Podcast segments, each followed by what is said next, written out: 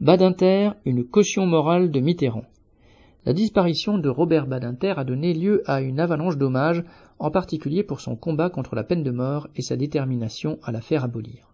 Jusque-là, aucun autre politicien, même de gauche, n'avait eu le courage de mener cette lutte qui n'avait alors plus rien d'un combat d'avant-garde. Sur les dix pays de la communauté européenne de l'époque, seuls la Belgique et la Grèce n'avaient pas encore aboli cette peine. C'est donc à Badinter qu'on doit en 1981 une des seules mesures progressistes du gouvernement Mitterrand. Elle souligne surtout, par contraste, la lâcheté de tous les politiques de l'époque, et y compris de nombre de ceux qui la louent aujourd'hui. S'il était convaincu de la nécessité d'abolir la peine de mort, Badinter n'était pas pour autant un défenseur des malheureux, mais un avocat d'affaires dont les clients réguliers étaient de très grands patrons, comme le capitaliste le plus riche de France de l'époque, Boussac. En tant que ministre de la Justice du gouvernement Mitterrand entre 1981 et 1986, il fit sienne toutes les attaques anti-ouvrières des gouvernements d'alors. Forfait hospitalier, suppression des mesures d'indexation des salaires sur les prix, massacre de l'emploi dans la sidérurgie, vague de privatisation à partir de 84, etc. L'humaniste ne semblait pas choqué que des millions de travailleurs commencent à s'enfoncer dans la pauvreté.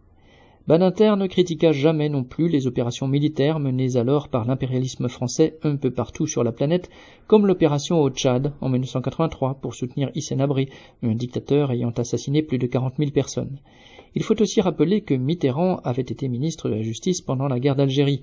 C'est à ce titre qu'il avait soutenu la condamnation à mort et l'exécution de 45 militants algériens et refusé de gracier un militant communiste français qui soutenait le FLN, Fernand Yveton.